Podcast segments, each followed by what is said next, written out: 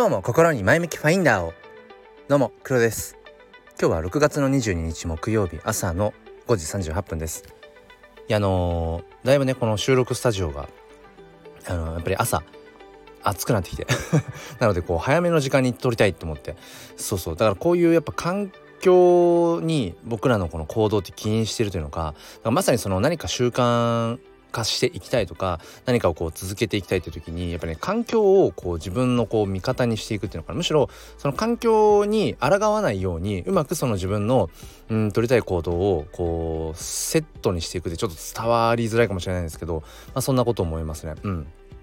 だってやっぱりあともう1時間ぐらいしたらこの収録スタジオは本当にもうサウナみたいになっちゃうのでそう。だからその中であ例えばあの暑い車の中で撮りたくないなみたいな。その自分が何か継続したいことやりたいことをこう邪魔するようなそれが、えーと、環境に起因してるものであればもう何ていうのかな。むしろそこをこう避ける避けるようにするっていう。だから僕は今、えー、5時半ちょっと過ぎに 収録をしていますというところで、えー、まあ雑談はさておき、えー、まあ今日はですねその結局そのうんなんだろうな。何事もこう表裏一体だよねっていうそんなような話になるかなと思います、えー、よければお付き合いください。このチャンネルは切り取った日常の一コマからより良い明日への鍵を探していくチャンネルです。本日もよろしくお願いいたします。まあ、このコールもちょっと久しぶりですね。うん。まあなんかやっぱりスタイフはスタイフでこう別の切り口でまあ話す方がなんかいいななんてことを思ったんですね。うん、まあ毎朝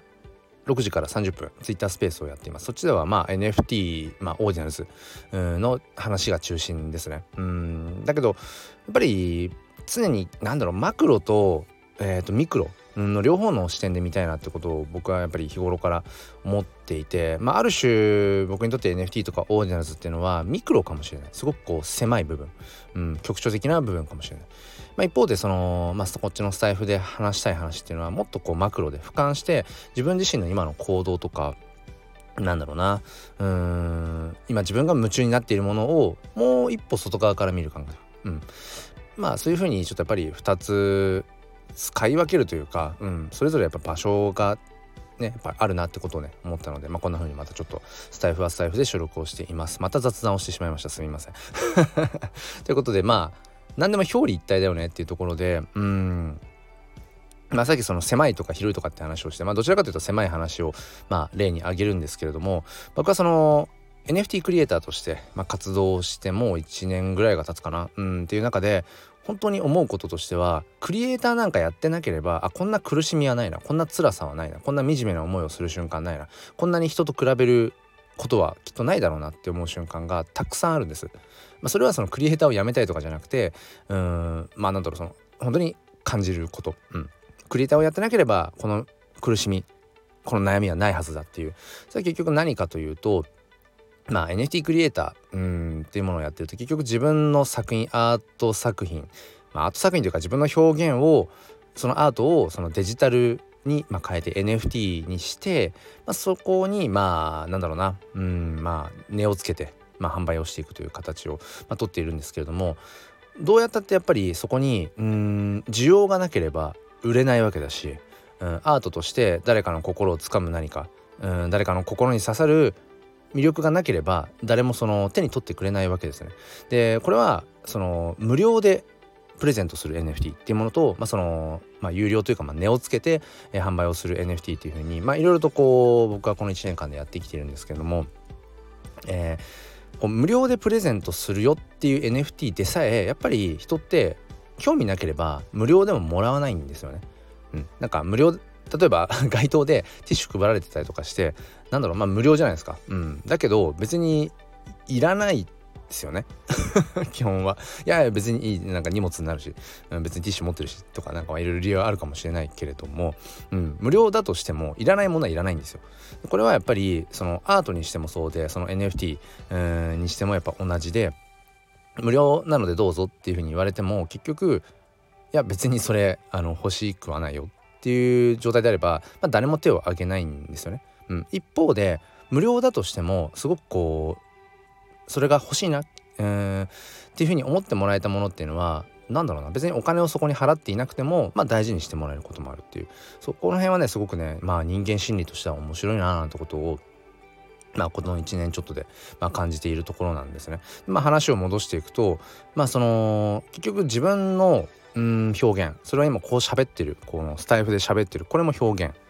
ですよね。何か文字に起こすってことも表現だし、えー、それをいわゆるアートアート的な、うん、絵とか音楽とかなんだろうこううんまあダンスとか。なんかまあいわゆるその芸術と呼ばれるような類のものに、うん、落とし込んでいった時に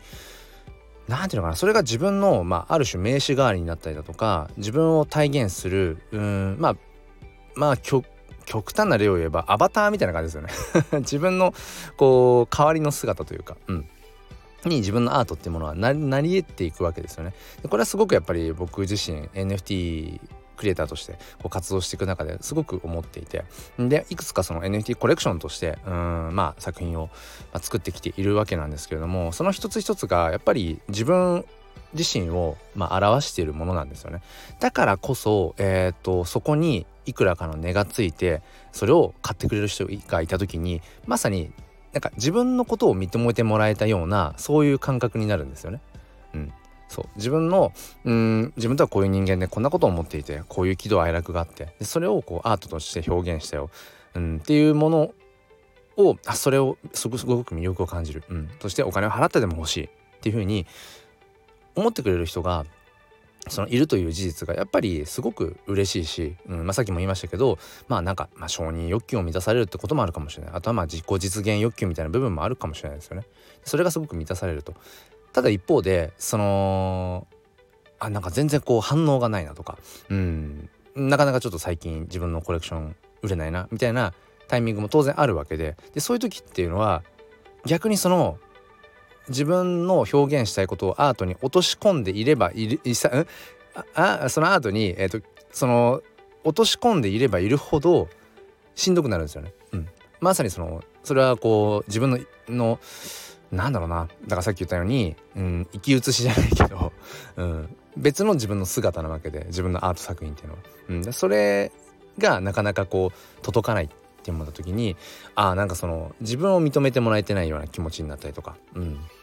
なんだろうな、うん、何かがいけないのかなっていうふうに思ってしまうことがあるっていう、うん、だからこれが本当に表裏まさに表裏一体だなと思って。クリエイターをやってることによってものすごく、うん、この1年以上まあなんだろうな。こう得られた喜びとかやっぱりやっててよかったなっていうことがある一方でやっぱりうんしんどさとか、うん、悩みみたいなものも同時に生まれてくる。でなんすかねそのまあ仏教とかの考えでもあるけど基本的にあの人生は苦しみなんですよね。あの捉え方として。